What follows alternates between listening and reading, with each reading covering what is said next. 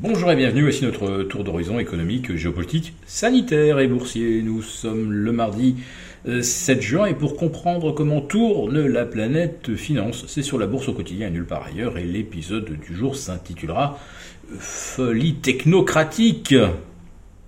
Bon, avant euh, d'aborder les mouvements de grève qui paralysent en partie le secteur hospitalier aujourd'hui dans plus d'une cinquantaine de villes françaises, bah, on va quand même jeter un petit coup d'œil sur les marchés pour voir s'ils n'ont pas aussi un petit message à nous transmettre.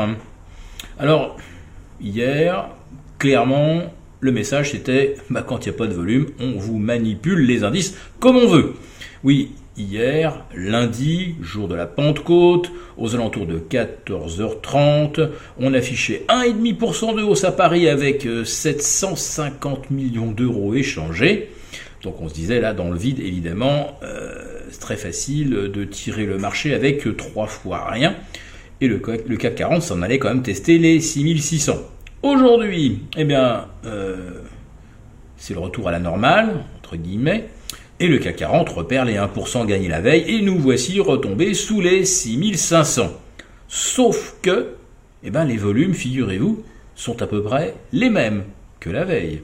On est à 800 millions d'euros échangés en l'espace de 5h30 de cotation.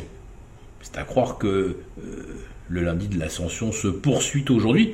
Ce n'est évidemment pas le cas.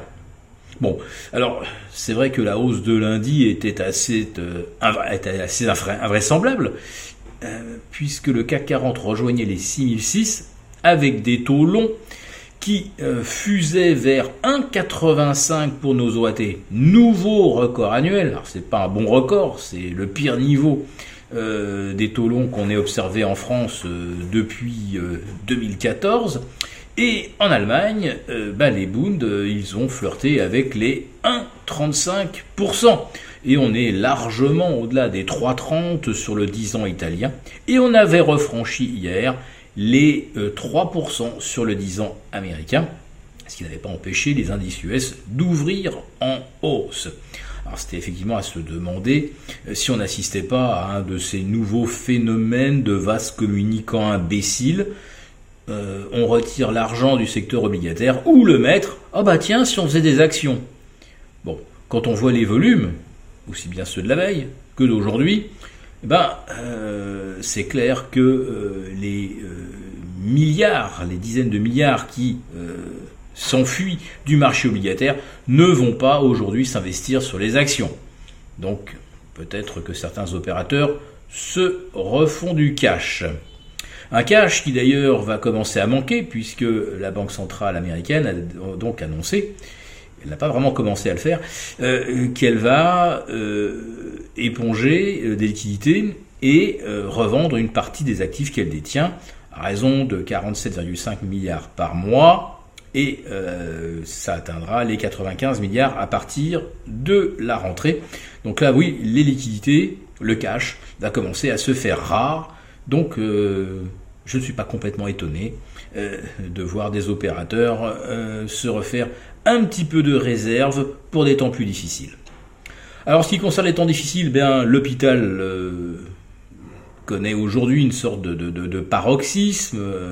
Quand vous, quand vous interrogez les soignants, les personnels hospitaliers, ils vous disent qu'on est au bord de l'effondrement. Ça n'a évidemment pas commencé euh, sous l'ère Macron, ça a commencé en fait sous l'ère Chirac en 2004 avec un certain Jean Castex qui a introduit euh, le principe euh, de la rentabilisation de tous les services et de la tarification à l'acte.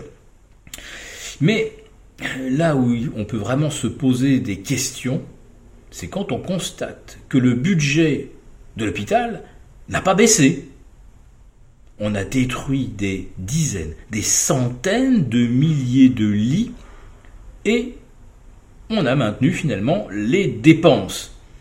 Et curieusement, il y a de moins en moins de soignants. D'où la question, mais où va l'argent? On peut se poser la même question d'ailleurs euh, à propos de l'éducation nationale, où le budget continue de gonfler, mais où il n'y a plus d'enseignants. on n'en trouve plus. On est obligé de faire même euh, du, speed job dating euh, pour obtenir des gens qui vont assurer la garde des bambins pendant quelques heures en, essayant de leur enseigner quelques rudiments d'histoire de géographie ou euh, d'anglais. Et là, cette histoire du budget qui gonfle et du service qui s'effondre, ne serait-ce pas la preuve de la folie technocratique française, puisqu'en fait, euh, euh, vous prenez l'Allemagne, en ce qui concerne les soins, ben, le budget est à peu près équivalent à celui de la France, sauf qu'il y a 175 soignants pour 10 000 habitants. En France, on n'en compte que 86, la moitié pour exactement le même budget. Alors, est-ce qu'en France, on n'embaucherait pas à tour de bras des administratifs pour essayer de deviner pourquoi ça ne fonctionne pas. Et moins ça fonctionne, plus on embauche d'administratifs pour essayer de faire des économies et euh, comprendre pourquoi les choses n'avancent pas.